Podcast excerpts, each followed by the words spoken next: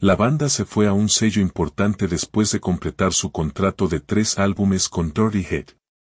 Wolf Alice firmó con Columbia Records, marcando su debut en un gran sello.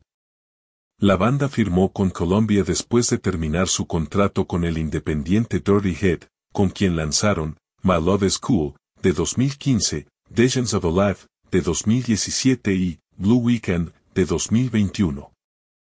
Según BNN, la salida de la banda de Dirty Head no fue abrupta y fue un movimiento calculado, como lo insinuó su manager, Steven Taverner, y recibió un gesto comprensivo por parte de Jamie Oborn de Dirty Head. Según la publicación, el director ejecutivo de Sony Music, Rob Strainer, es un ardiente admirador de la banda.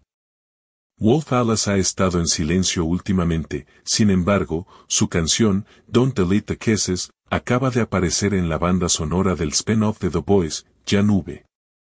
El guitarrista Jafari también habló en la Asamblea General Anual Anual de la Coalición de Artistas Destacados, como parte de un panel de artistas que reflexionan sobre 2023 y las dificultades y oportunidades que se avecinan. En septiembre, realizaron un concierto benéfico íntimo en el Seabrad Arms de Londres como parte del Barnfest, un evento de todo el día en beneficio de la organización benéfica contra el cáncer infantil Flens Barn.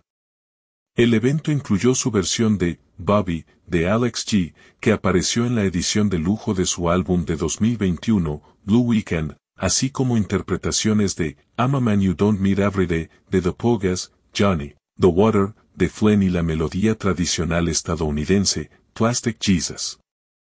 También hicieron algunas interpretaciones acústicas de sus propias canciones. Wolf Alice también colaboró con Mousy y Esteem en la canción Call Me a Lioness, que fue producida para el equipo de la Copa Mundial Femenina de Inglaterra.